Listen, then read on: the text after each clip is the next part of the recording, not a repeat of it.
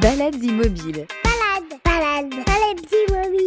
Il y a deux ans, on démarrait cette belle aventure sonore. Au moment du premier confinement, nous décidions de sortir, même enfermés, et assez vite de partager nos expériences, nos ressentis sur ce moment si particulier que nous étions tous en train de vivre, avec des amis, des anonymes du coin de la rue au bout du monde. Je me trouve à Istanbul en Turquie. Chez moi, c'est quelque part en Belgique, dans le sud, à Namur. Donc moi j'habite à São Paulo au Brésil. Alors je suis en Algérie, précisément à Alger. Je suis à Tokyo au Japon. New Rochelle, euh, qui est une ville euh, juste au-dessus du Bronx. Pour ce second anniversaire, retour sur quelques témoignages de personnes célèbres ou moins passées par balades immobiles. Le président Bolsonaro n'a pas décrété le, confinement. On sent quand même quelque chose de pesant et de bizarre. Il y a beaucoup de, de solidarité, beaucoup d'activités qui se qui s'organisent euh, entre les voisins ou à distance. L'occasion également de mettre en perspective les propos de chacun sur ce que l'on appelait alors le monde d'après. J'espère qu'il y a une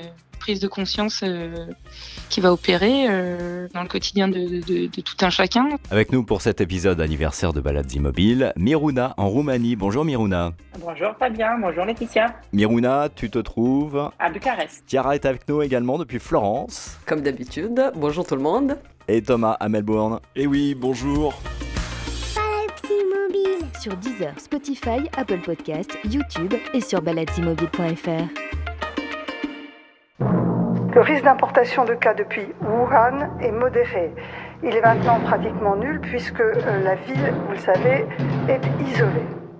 Mais l'ennemi est là, invisible, insaisissable, qui progresse. Nous sommes en guerre. Nous avons un plan pour pouvoir tenir dans la durée. L'usage du masque en population générale n'est pas recommandé. Parce que ce n'est pas nécessaire quand on n'est pas malade. Et d'ailleurs, on ne peut pas en acheter. Il n'y a pas une pénurie de masques. Aujourd'hui, nous avons un stock d'état de masques. Des masques moisis, inutilisables. Vous les donneriez même pas à votre lapin nain. La parole est claire, l'information est transparente. Moi, je suis une star des maladies infectieuses. Je crois, docteur, que l'homme de Néandertal est en train de nous le mettre dans l'os. Vous avez été soigné par Didier Raoult avec du pastis. Et là, ça allait beaucoup mieux et au bout de trois jours, j'étais guéri. Ça va être tout noir Nous n'avons jamais envisagé la, la fermeture euh, totale. Celui qui dit qu'il l'a fait, je lui offre un sandwich Les crèches, les écoles, les collèges seront fermés. Et je n'envisage pas, enfin tout au moins pas pour le moment, l'attente à oxygène, mais... Croyez-moi. Le pass sanitaire Je sais qu'il est inédit, mais les circonstances nous y obligent. C'est plutôt euh, le moment de faire des bonnes affaires euh, en bourse.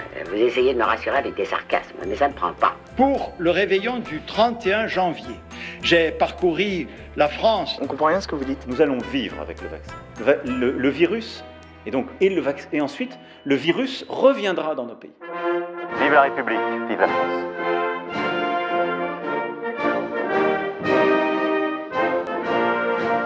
Voilà, c'était un petit résumé empreint de, de, sarcasme et de mauvaise foi sur ce qui s'est passé depuis deux ans. Est-ce que, est que vous retrouvez un petit peu dans ce que vous venez d'entendre? C'est parfait.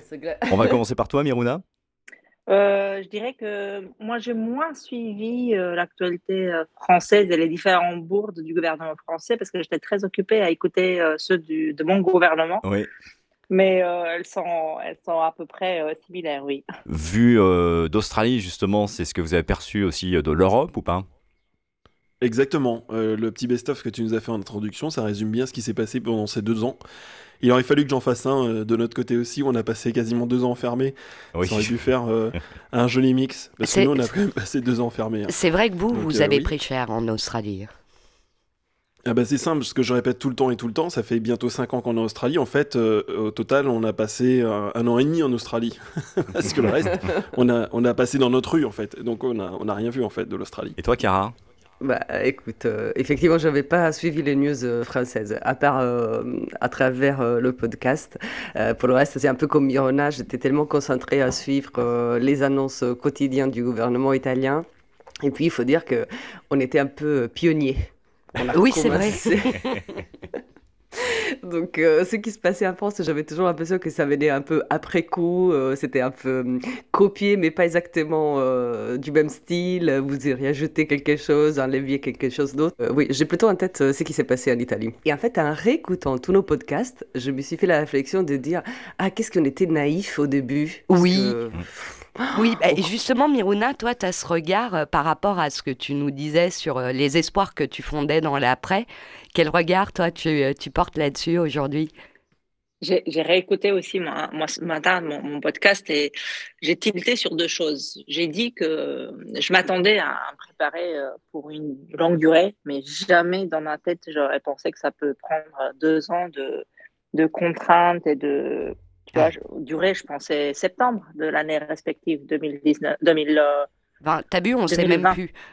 on est perdu. oui, c'est fou. Les repères. Et en fait, moi, je me suis dit, oh, j'étais forte, je pensais euh, que ça durait longtemps, mais en fait, euh, je pensais vraiment pas que ça puisse durer aussi longtemps. Euh, avant qu'on rentre dans un rythme un peu plus normal, parce que maintenant, je pense qu'on est dans un rythme un peu plus normal. On sait gérer un peu le virus, on sait gérer la maladie. voilà, depuis. Et, d'ailleurs, la Roumanie, depuis une semaine, il n'y a plus de virus, il n'y a plus aucune contrainte d'aucune sorte. Ah, ça, c'est une bonne Très nouvelle. bizarre. Déjà. Dimanche soir, ils ont annoncé, bah, il n'y a plus rien. Lundi matin, il n'y avait plus rien. Donc, euh, ça fait un peu bizarre de tout balancer comme ça du jour au lendemain, mais bon. C'est une chose à laquelle vous vous attendiez euh, en Roumanie aussi, la levée euh, de l'ensemble des contraintes comme ça de façon assez... Non, je pense pas, mais comme il y a une nouvelle euh, contrainte qui est arrivée, qui est la guerre en Ukraine, Oui. qui est juste à nos frontières, en fait, je Oui. pense que les gens ne sont pas capables de gérer deux contraintes. Donc, le gouvernement a pensé, on relâche le Covid, donc au moins, il y a une contrainte de la tête des gens qui disparaît. Euh, et euh, on peut suivre hein, de plus proche ce qui se passe en Ukraine. Que nous, on est, on est assez impliqués pour aider euh, les Ukrainiens qui sortent. Du coup, ça fait, euh, on passe d'une crise à l'autre. Tu vois, Je- justement, je disais au bureau euh, il y a quelques jours, euh, je pensais qu'il ne pouvait pas y avoir pire que le Covid.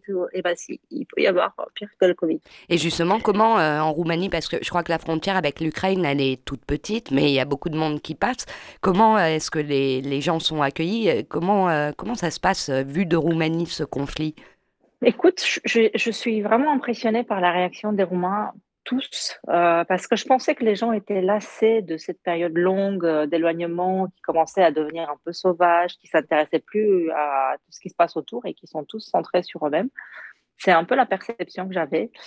Et en fait, peut-être que c'était, euh, c'est un peu moche de dire ça, mais c'était peut-être l'occasion de nous prouver qu'on a développé quand même une forte solidarité. Les gens ont réagi, mais tout de suite, tout le monde à, à aider. Tout le monde est à la douane, tout le monde attend les, euh, ceux qui passent, euh, qui traversent la, frontière avec euh, des sandwichs, euh, du café chaud, à toute heure de jour et nuit. Euh, J'entends, euh, nous, on, s'est mobilisés dans le groupe pour aider les familles de nos collègues ukrainiens. Et donc, euh, tout le groupe s'est tout de suite mobilisé. Euh, il y en a beaucoup qui veulent aller en Pologne, Allemagne ou France. Pour l'instant, on n'a pas de demande de rester en Roumanie, mais ils transitent par la Roumanie. Euh, ils traversent la Moldavie et ensuite ils transitent euh, la Roumanie. Et euh, les gens sont effrayés, euh, sont en panique. C'est souvent des femmes avec des enfants. Euh, Oui, parce que je crois que le les droit- hommes doivent rester Ils sur le territoire, c'est Ouais, ça Ils n'ont pas le droit de sortir, parce qu'ils peuvent être, peuvent être rappelés aux armes. Et c'est- très, très compliqué pour euh, peut-être des familles ou des, des familles qui, des femmes qui n'ont jamais vo- voyagé aussi euh, loin, aussi euh, longtemps seules avec les enfants, avec plein d'accidents du type la voiture qui, qui casse, elle continue à pied. C'est- incroyable de voir ça de nos jours. Franchement, je, je ne comprends pas comment on est encore là en 2022. D'ailleurs, c'est- beaucoup de gens qui disent ça. Mais euh, ils ont besoin d'être accompagnés, ils ont besoin de rencontrer des visages qui leur disent euh, on est des amis. Apparemment, il y a une propagande forte aussi en, en Ukraine euh, où on leur a dit attention, Roumains, on vous vole, ils sont, ah bon? ils sont pas honnêtes. Donc les femmes avaient peur. On a dû leur dire mais on fait partie du même groupe, vous inquiétez pas, c'est on n'est C'est pas des vrai, voleurs. vous avez été confronté Ouais, à ça ouais. C'est Oui, étonnant. On a entendu qu'il y a des choses qui, sont, qui ont été dites en Ukraine, donc les, les familles étaient terrorisées d'arriver en Roumanie, ce qui est un peu bizarre, je dirais. On a, dépassé cette phase-là. Euh, mais tout le monde nous dit et nous envoie des messages qui sont vraiment émus et ils ne, ils ne croyaient jamais avoir ce, soutien des Roumains qui est, qui est tout simplement venu du cœur. Les gens sont allés, tous, tous, tous ceux qui peuvent donner un coup de main sont là à donner un coup de main. Et ça a été une mobilisation immédiate et par les gens. Personne ne les a mobilisés. Bah, faut dire, ça, ça touche énormément. Chiara, t'allais réagir euh, Oui, en fait, euh, je voulais pas vous interrompre, pardon, mais euh, ça m'a faisait, ça me faisait réfléchir sur quelque chose parce que euh, j'y trouve euh, de, un parallèle intéressant avec euh, ce qui s'est passé au début du Covid. En fait, au tout début d'une crise, il y a une, une, poussée de il faut faire quelque chose. Et donc, comme au début, ici, je, hier, j'ai écouté des vieux podcasts où je disais ah, mais c'est quand même génial euh, dans ces moments de crise euh, et, euh, et, des difficultés. tout le monde s'entraide, on s'est organisé par quartier, on s'amène des courses, on se soutient, on se parle du balcon, on s'entraide les uns et les autres. Et, et après, ça s'estompe. Et en fait, je me suis dit, euh, c'est un peu la même chose de ce qui se passe euh, avec la crise en Ukraine. Euh, c'est ce que tu racontes, Mirona, c'est ce qui se passe en Italie aussi. et on a plein de gens qui arrivent, tout le monde s'est mobilisé pour les accueillir. évidemment, ça doit être de, de volumes moins importants de ce qui, qui arrive en Roumanie. Mais comme on a une communauté très importante ici d'Ukrainiens qui sont déjà sur place depuis des années, mm. en fait, il y en a plein qui rejoignent aujourd'hui les familles qui sont ici. Et en fait, c'est que je me suis dit, après le Covid, en fait, euh, après la première phase, ça s'est un peu estompé et le, les gens se sont un peu refermés. Mais ce qui s'est passé au début, c'est aussi parce qu'on était, euh, on s'est solidarisé euh, entre gens similaires. Et ce que je vois en Ukraine, ça me fait penser, c'est un peu la même chose. C'est des gens similaires. Parce que cette poussée de, de solidarité, c'est pas passé avec euh, des immigrants euh, euh afghans ou syriens, euh, tu vois. Donc, je trouve que c'est une réflexion intéressante sur la nature humaine. Ce qui est proche et similaire, au début d'une crise, ça, ça fait tout de suite exploser le bon côté de l'être humain. Vous, en Australie, de quelle façon est-ce que vous percevez les, les événements en cours actuellement en Europe et en Ukraine en particulier? Une profonde tristesse. J'en parlais justement avec des Australiens et euh, ils, m'expliquaient on, a eu le Covid, on a eu les confinements, euh, on a envie d'aller voir euh, des amis, de la famille en Europe. alors c'est la, perception, elle est hyper intéressante entre les Australiens, les distances et ce que vous avez en Europe. C'est-à-dire que si on calcule la distance entre Paris et l'Ukraine, c'est rien en termes de distance. C'est la porte à côté, c'est vos voisins. Mm. Donc, vu d'Australie avec nos distances qui sont quand même pas du tout les mêmes, ils ont l'impression que ça se passe en banlieue parisienne, quasiment. Et ils ont, c'est vraiment le, mauvais mood. C'est-à-dire qu'ils ont, euh, c'est limite, euh, limite la petite dépression, quoi, de se dire ça ne s'arrêtera jamais. Il y a toujours quelque chose. On finit une pandémie, entre guillemets, parce qu'on continue à vivre avec, l'air de rien, on n'est pas à l'abri de, que ça recommence. Et en plus, l'autre, il nous déclenche une guerre. Enfin, voilà le sentiment que ça a déclenché ici en Australie. Et vous, Miruna, dans quel état d'esprit est-ce que vous vous trouvez euh, en Roumanie? Euh, je, vais, je vais juste d'abord euh, réagir un petit peu à ce que Thomas disait. Ouais. Parce que c'est marrant comme, tu, comme on voit cette distance à partir de l'Australie.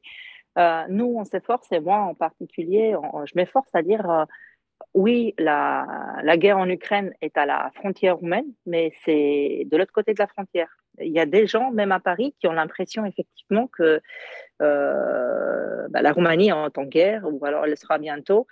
Euh, et on s'efforce à dire, bon, il y a quand même des séparations assez claires et on n'est pas en guerre. Euh, parce que on n'a pas besoin maintenant d'avoir ce, cette autre mauvaise image sur la Roumanie en se disant, je parle parce qu'il y a des gens, par exemple, au lycée français de Bucarest, on a des professeurs qui devaient arriver en septembre et en fait, ils ont annulé en se disant, mais on ne vient pas dans un pays qui est à la porte euh, d'une guerre.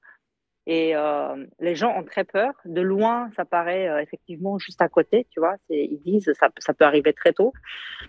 nous, ça ne nous impacte pas au-delà de cette solidarité de, de s'organiser. Mais c'est vrai que dans le quotidien des gens, le fait d'avoir relâché toutes les contraintes du Covid, on fait souffler les gens. Et là, depuis une semaine, je vois que bah, tout le monde reprend la voiture, tout le monde va sortir, tout le monde euh, va dehors, va, se balader, reprend une vie normale et ça fait du bien.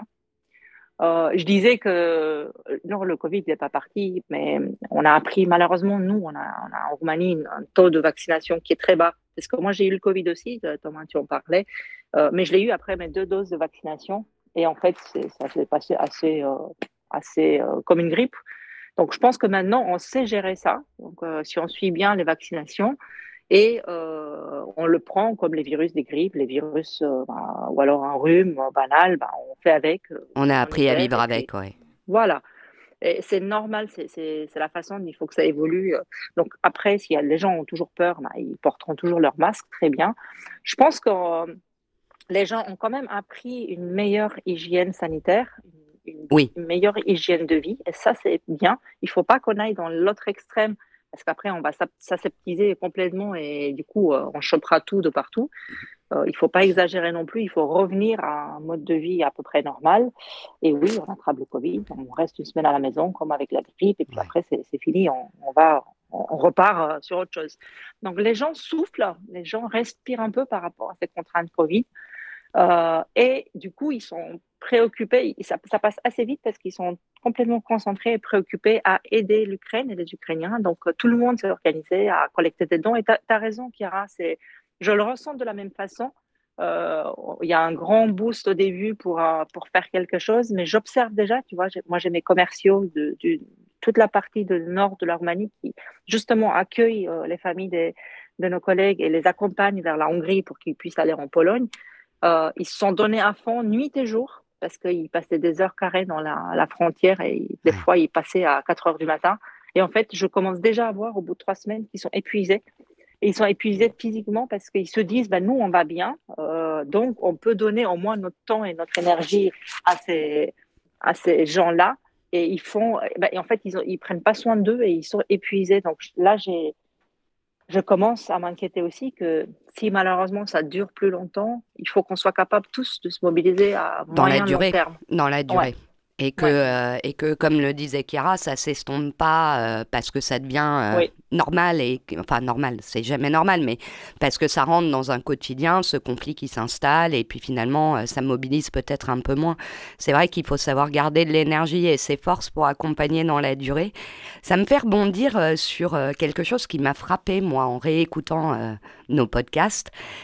Vous rappelez-vous qu'on parlait souvent du monde d'après et on imaginait le monde d'après. Alors au-delà du conflit ukrainien, euh, c'est euh, c'est assez euh, étonnant de réécouter ce qu'on imaginait tous. C'est assez commun. On pensait que euh, les gens allaient se rendre compte que quelque part la place de l'autre était très importante, que voir ses proches et allait devenir quelque chose d'important. On a parlé aussi de, des évolutions possibles du, du travail, de la façon dont on s'organise, dont on travaille. quel regard vous portez sur ce qu'on disait à l'époque, sur comment on envisageait le monde et, ce qu'il est devenu Est-ce que vous pensez qu'on s'est dirigé vers plus de solidarité euh, hors conflit ukrainien ou à l'inverse, est-ce que des individualismes se sont développés Et euh, voilà, je ne sais pas comment vous, vous regardez euh, ce, truc. Moi, je me suis fait la même réflexion que toi. Je me suis dit, mais est-ce que c'était dû au fait que finalement, on se, euh, les gens qui nous entourent nous ressemblent beaucoup et donc on avait tous euh, des espoirs similaires parce qu'on a beaucoup, beaucoup parlé du fait que oui, on était persuadés qu'on allait devenir meilleur, euh, le monde allait changer et la planète allait respirer, euh, on était plus attentifs euh, aux autres, à l'environnement, aux animaux, machin. Moi, je, personnellement, autour de moi, j'ai pas l'impression que le monde a changé, à part pour le fait qu'on voyage, euh, on voyage moins qu'avant. Mais, euh, mais j'ai pas l'impression qu'on a, euh, qu'on intimement euh, changé vraiment. Euh, et je sais pas, je, je trouve qu'on était un peu naïf. On a surestimé le pouvoir de changement de l'être humain qui finalement, et là je fais référence à un truc que je disais à un moment sur un podcast, c'est que la plupart des gens avaient juste envie de revenir à la vie d'avant exactement comme elle était avant. Et avant de vous faire réagir, Miruna et Thomas, je voulais qu'on réécoute le témoignage de Christophe. C'était en mars 2020. Euh, Christophe est un Français installé au Cambodge. Et il vit à Siem Reap, euh, près des temples d'Angkor, et il a monté une ONG avec sa femme pour venir en aide euh, aux, euh, aux habitants de son village, euh, au travers de la permaculture. Il a monté une école, il fait plein de choses pour les sensibiliser à la fois à l'éducation, la culture et la protection de l'environnement. On imagine euh, le Cambodge, enfin c'est peut-être une image d'épinal, mais on imagine ce pays comme un pays avec beaucoup de pauvreté, pas que, mais notamment. Est-ce que le système de santé euh, chez vous est prêt à absorber euh, ce virus et, les gens qui sont malades? Ça, c'est la grosse question. C'est vrai que c'est un pays euh, très pauvre d'un côté, mais c'est aussi un pays très riche de l'autre. En fait, il y a des gens, très très très riches ici. C'est un pays qui a une croissance assez dingue. Et le gouvernement met, euh, met quand même beaucoup d'argent dans la santé, en fait. C'est vrai qu'on parle de très très loin au niveau euh, qualité euh, santé. Alors, couverture sociale, on n'en parle même pas, il n'y en a pas. Hein.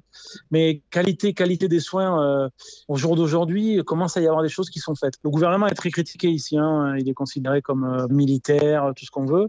Mais il fait quand même, il a, il a réagi, il a fait des choses. Hein.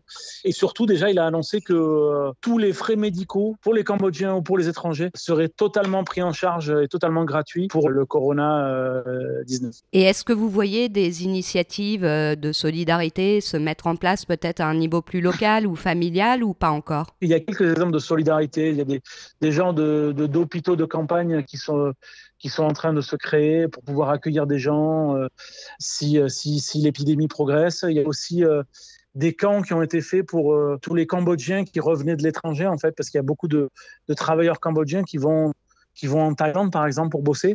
Et donc, euh, avant, avant la fermeture des frontières, ils sont vite revenus. Et donc ça, ça a été, euh, ça a été euh, une arrivée énorme de population qui était en plus à risque. Et puis il y a aussi une grosse entraide au niveau des riches. Il y a des gens très très riches dans ce pays. Et par exemple, il y en a un, il a donné 2 millions de dollars pour aider euh, à, à la lutte contre le virus en fait. Voilà pour ce beau témoignage de solidarité par euh, Christophe qui nous appelait depuis le Cambodge. Et quelques jours plus tard, nous étions en compagnie de, de Karine qui vit à Montréal et qui nous parlait de sa vision du monde d'après. Moi, je pense que c'est quelque chose qui peut nous rapprocher à travers le monde et qui peut aussi nous éloigner. Dans les, dans, dans les médias ici, là, j'ai vu beaucoup de, euh, surtout en réaction par rapport à certaines déclarations qui ont été faites euh, par notre, le président de notre voisin du Sud, là, Ouais, Trump. euh, où ils ont, il a carrément interdit à certaines entreprises de livrer les commandes de masques qui avaient été faites par le, par le Québec puis par d'autres provinces au Canada. Et ça, ça va déclencher un, un réflexe protectionniste. Il y a quelqu'un qui a comparé l'approvisionnement au niveau du matériel de protection comme si c'était un drug deal. Sais, où il faut euh, le cash d'abord, tu pas sûr que tu vas avoir la, Ouais. euh, la marchandise. Donc pour des masques, des blouses, euh, pour protéger en fait les gens qui soignent tout le monde, là, ça fait un peu, euh, ça fait un peu mal. Donc il y a vraiment cet élan ici où on voit, ben, on va produire ce dont on a besoin. Et puis même au niveau de la nourriture, parce qu'il faut savoir qu'au Québec et puis bon, une bonne partie du Canada, on est très dépendant des importations en hiver. On a une agriculture en été qui, avec des producteurs là, qui font euh, quand même pas mal de, Ouais, pas mal de choses, ouais. Mm. de la transformation aussi. Mais c'est vrai qu'en hiver, on est plutôt mal, euh, mal pris. Mhm. Et le Premier ministre parlait en fait de développer les serres. Parce qu'on on est mal pris par rapport à la température. Mais par contre, on paye notre, électri- notre électricité, elle est propre. C'est très elle bon vient de marché. l'eau. hein, oui. Elle est propre, elle est, elle- elle- on va toujours en avoir là. Et donc, ils, ils ont commencé à dire que oui, il va y avoir des programmes euh, pour développer euh, les serres et puis qu'on puisse euh, Être en autonomie certaine- sur le plan alimentaire et en tout cas sur tout ce qui tourne autour de, de l'agriculture. Ouais, ouais, ça c'est dans les plans. Et puis, mais je pense que ça peut aussi nous rapprocher parce qu'on est tous en train de vivre. euh, et bon, dans d'autres endroits de la planète, c'est beaucoup plus difficile pour eux. On, on essaie aussi toujours de se rappeler que bon, euh, ah, c'est plate là, comme on dit ici, mais on est quand même plutôt dans une société où où euh, on est chanceux. Et on se le dit d'ailleurs. Et il y a un truc aussi que notre premier ministre il fait régulièrement tous les jours. Il a des remerciements. Donc il va remercier euh, les infirmières, les docteurs, les livreurs de nourriture, euh, euh, les camionneurs, les et, et je pense que ça aide aussi à, voir qu'on est tous dépendants dans notre petite société de 8 millions d'habitants au Québec et qu'on fait tous partie de la même équipe. On va réinventer la façon dont on travaille, la façon dont on, dont on fait les choses. Et puis, euh, une des bonnes choses, euh, parce que moi, j'ai mon, mon, petit gars là, de 11 ans, là, il a beaucoup, ça le stresse énormément ce qui se passe. Et j'essaie toujours de lui dire, bah, tu sais quoi, il y a vraiment des choses vraiment plates là qui se passent en ce moment, mais il y a aussi des bonnes choses qui sortent de ça. Et une des bonnes choses, tu vois, c'est au niveau du système de santé. Ça faisait, euh, c'est très les, les délais d'attente pour quoi que ce soit, même voir ton médecin de famille, c'est c'est vraiment euh, quand tu as un rendez-vous, tu peux attendre 3-4 heures. Que si tu dois aller aux urgences, et tu prévois d'y rester la journée et puis peut-être même la nuit. Là, c'est vraiment euh, quelque chose qui est en termes de délai énorme. Ils ont mis en place la téléconsultation. Ça faisait des années qu'ils en parlaient, puis là en 15 jours, c'est c'était pour les, médecins de famille, là, c'était c'était en place. Mm. Donc ça, c'est une des bonnes choses qui va sortir, mais il y aura plein de choses qui va sortir parce que les gens, ils sont, ils ont du temps pour réfléchir, vont inventer plein de choses. Miruna, euh, j'ai envie de te faire réagir parce que toi aussi, tu nous parlais de la Roumanie, de ses richesses, euh, de cette idée justement euh, de l'autosuffisance, de, de aussi euh, ne plus importer massivement des choses de l'étranger. Tu nous parlais du travail. Euh, Qu'est-ce que ça s'inspire, euh, ce commentaire de Karine et ce que tu disais toi-même versus euh, là où on en est aujourd'hui?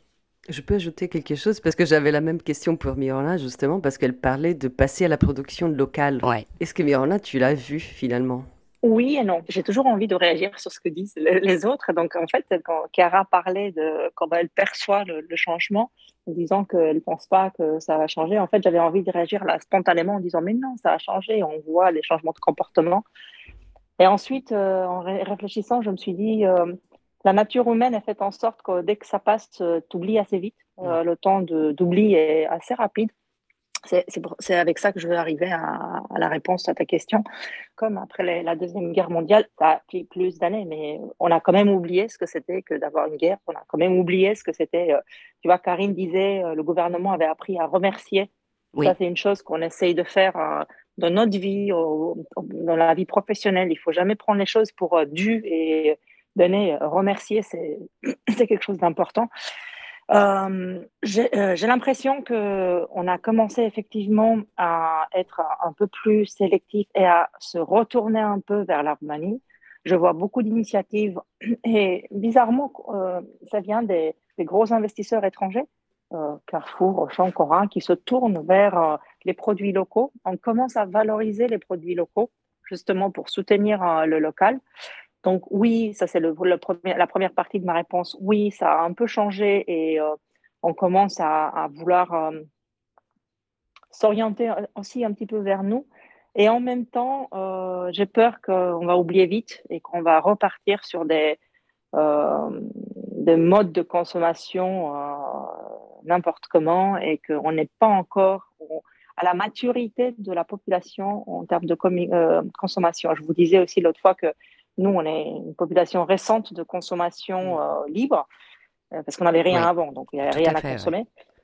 Et donc, évidemment, les gens, quand il y a le choix, ils sont tous jetés, et ont envie. Et moi, je suis passée par cette étape-là, j'avais 14 ans à la révolution roumaine et j'étais choquée de voir qu'il y avait des yaourts à plusieurs, euh, plusieurs types de yaourts que le yaourt nature, parce qu'on n'avait qu'un seul en Roumanie.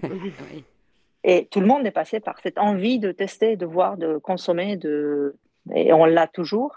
Je pense que ça prendra encore une ou deux générations avant que ça devienne euh, quelque chose d'un peu plus euh, réfléchi, posé et euh, Responsable. correct, correct, responsable. Voilà, c'est le mot que je cherchais. Merci. Est-ce que euh, en Italie aussi, euh, ce qu'on a vécu depuis deux ans, ça, ça a incité euh, les gens à revenir vers euh, un peu plus de local également? C'est euh, un phénomène qu'on a vu aussi en France. Euh, Est-ce qu'en Italie, vous l'avez vu aussi, même si ça reste effectivement ce que disait Miruna, euh, un phénomène qui, qui peut être euh, et ponctuel et assez marginal finalement euh, dans la population? Oui, moi je le vis euh, comme complètement marginal encore. Et euh, je dois dire que je posais aussi la question euh, parce que je me rends compte que s'il y avait une tendance, que même si marginal était une tendance euh, en croissance sur le fait de se recentrer plus sur les produits locaux, sur euh, consommer moins, etc., cette euh, guerre avec l'Ukraine, ça fait exploser le- l'effet contraire. Euh, parce que, hum, et là je vais poser la question après pour savoir comment ça se passe dans vos pays, en France, en Australie. Et en Roumanie. Euh, mais en Italie, on est très, très, très dépendant de l'énergie euh, du gaz euh, russe. Et on est complètement préparé à faire sans. Donc c'est euh, une situation assez euh, im- imbriquée et euh, on ne peut pas vivre sans le gaz gaz russe. Et on n'a pas développé jusqu'à là l'autonomie énergétique pour faire tout seul. Et même si on voulait le faire, c'est-à-dire aujourd'hui on essaye de le faire, mais ça ne va pas se faire pour demain. Donc euh, pour euh, l'hiver prochain, on n'aura pas assez de gaz si on ne trouve pas une solution euh, avec la Russie. Et donc en fait, ce qui s'est passé, c'est qu'on on a dit, bon, bah, on peut réactiver les, les centrales à charbon. Donc vous voyez que ça va exactement dans le sens inverse d'une écologie, d'en consommer moins. C'est toujours on consomme autant, euh, mais on laisse de côté l'écologie et on retourne euh, au début du siècle. C'est aussi euh, le problème auquel l'Allemagne est, euh, est confrontée, hein, d'ailleurs. hein. L'Allemagne, la Hongrie, la Bulgarie, beaucoup de pays. Et Mm. la Roumanie, euh, la Roumanie, elle n'est pas dépendante de ce gaz russe, Miruna. On est un petit peu, mais beaucoup moins que d'autres pays. Effectivement, je pense qu'on a juste 40% de dépendance euh, de ce gaz russe parce qu'on on en a chez nous, mais euh, pas assez. Donc, euh, on a moins de stress. J'ai quand même vu euh, les queues énormes à la sta- aux stations essence, les- les- les- le prix de tout ce qui est euh, utilité avait déjà explosé. Ça, c'était dû au contexte international, pas seulement à la guerre. Là, ça va continuer. Donc, on voit quand même euh, des difficultés, mais c'est vrai que de ce point de vue, on est un peu moins dépendant que les autres pays. En France euh, aussi, je crois qu'on est dépendant à 20%. euh, parce qu'on a fait le choix du nucléaire. bon, je ne sais pas ce qu'il faut en penser. Euh, Thomas, euh, tout- toutes ces considérations très européennes, finalement, euh, comment ça te fait réagir, toi, depuis l'Australie? La proximité, en fait, la proximité entre l'Ukraine, la Russie, la France et les pays européens, tout ça, vous êtes sur le même continent, vous êtes des voisins, et donc l'impact, il est direct et il est immédiat. Je voudrais juste revenir sur quelques points, notamment sur le avant, après Covid, etc. Ouais. On, réfléchit sur un temps qui est extrêmement court. Deux ans sur l'échelle, euh, je sais pas, d'une centaine, de 100 ans, 300 ans, ce n'est rien. C'est-à-dire que euh, on peut pas remettre tout en, question sur un mode de consommation qui est forcément pas très bon aujourd'hui, puisqu'il y a de la surconsommation, c'est évident, euh, juste parce qu'il y a le Covid. Et, je pense que l'histoire des circuits courts, on en parle depuis bien longtemps, même bien avant l'histoire du Covid. Et il y a beaucoup de, fermiers qui ont mis en place des systèmes de, de- circuits courts où ils vendent, ils vendent directement leurs produits. Euh, nous, ici en Australie, euh, on, importe très peu, de, par exemple, de, de viande et de céréales, puisque beaucoup de choses sont produites sur l'Australie même, sur le pays. Donc c'est une approche qui est complètement différente. C'est vrai que euh, quand je me rappelle d'il y a 5 ans en France, la consommation, on parle d'une consommation élevée en Australie, mais c'est vrai qu'en France, il y a des choses qui sont assez choquantes en termes d'emballage, en termes de, produits qui, viennent d'Espagne, etc.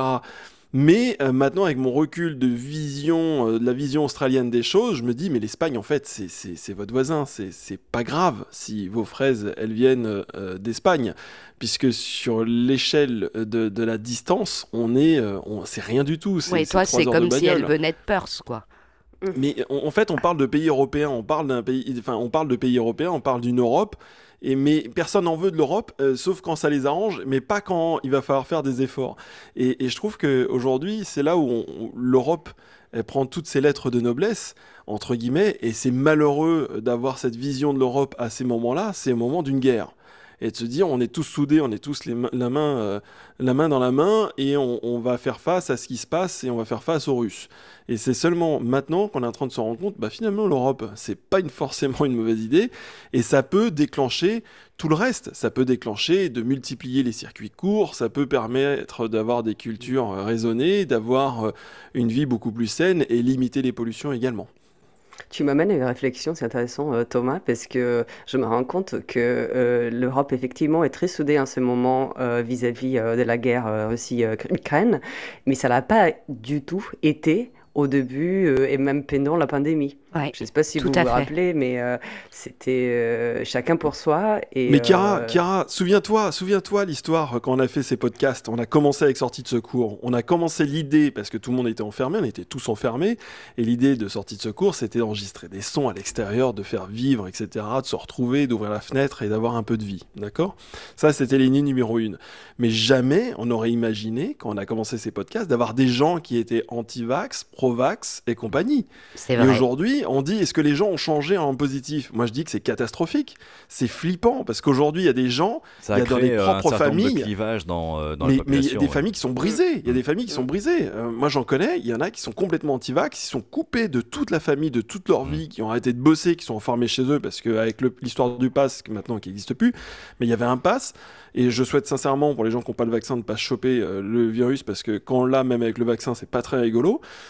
Mais, mais quoi qu'il en soit, on a des gens aujourd'hui aujourd'hui qui sont entrés dans des clivages absurdes et qui se sont brisés de leur famille, de leurs amis, juste pour une position d'une picouse qui te permet de pas être malade. C'est et, et, je trouve que là, le drame, il y est là dans le Covid. Il est plutôt là le drame. Mais on a, ça t'inspire quelque chose? Vous avez, euh, vous avez eu ce problème euh, euh, vaccin, pas vaccin en Roumanie? On l'a eu, mais euh, on, bah, on l'a eu puisqu'on est le pays en Europe, le deuxième pays le moins vacciné de l'Europe après la, la Bulgarie, mais assez proche de la Bulgarie. Euh, et on a eu effectivement beaucoup de cas, beaucoup de morts, parce que les gens bah, ont testé le Covid live et il y a eu malheureusement beaucoup de morts parce que, comme je vous disais, le système sanitaire n'est pas trop bon et les gens ne savent pas faire du préventif. Euh, donc, euh, il y a beaucoup qui ont des maladies euh, assez graves dont ils ne savent même pas. Euh, et donc, il y a eu ce clivage-là, mais je dirais il n'est pas allé aussi loin, effectivement. Je l'avais vu en France sur des postures principiales de non-vaccin versus vaccin. Oh, mais ça, c'est très français, hein, vous le savez tous. Nous, en France, on aime bien euh, critiquer, euh, prendre des positions radicales. Euh, est-ce que justement, c'est vraiment européen, cette démarche-là, ou est-ce que c'est très, très français? C'est ça, oui, parce qu'effectivement, il y a eu beaucoup de gens qui ont dit, moi, je suis contre le vaccin, je ne me vaccine pas. Mais sans, sans briser des familles, comme disait Thomas, et c'est vrai, j'en ai entendu aussi, des gens qui sont complètement isolés, qui ont couper complètement les, les liens parce qu'ils étaient contre. Euh, ça, ça ne s'est pas passé en Roumanie. Les gens ne sont juste pas vaccinés et puis c'est tout. Et paradoxalement, euh, le taux de vaccination en France, c'est quand même très élevé. Oui, mais ça, c'est culturel. Euh, ça doit être 75 ou 80 ouais. de la population. En, en, fait, on râle beaucoup, mais finalement, on rentre ouais. dans les clous euh, assez, assez, rapidement. c'est beaucoup d'énergie pour pas grand-chose. Bah oui, c'est le principe. C'est le principe. C'est la culture française. Okay. bon, tu vois, j'ai pas encore tout compris. Hein, ah si, si, si. D'abord, on râle, on est contre. Et puis après, on est potentiellement ouais. contre ce pourquoi on était pour avant. Et puis de toute façon, il y a un moment où on va se mettre dans le rang parce que c'est dans notre nature. Et puis parce qu'il fallait aller au restaurant, dans les terrasses. En plus, oui, bah, surtout, c'est ouais. ça. Et ça, en France, c'est une religion. Il est temps de se donner rendez-vous la semaine prochaine pour un deuxième épisode de cet anniversaire de balades immobiles. On y poursuivra notre échange entre Bucarest, Florence, Melbourne et la France. On regardera encore un peu dans le rétroviseur, on vous parlera notamment de la ville, du rapport aux autres et comment on voyait tout ça. En attendant, retrouvez-nous sur baladesimmobiles.fr, sur notre chaîne YouTube et sur notre page Facebook. Sur Deezer, Spotify, Apple Podcast, YouTube et sur baladesimmobiles.fr.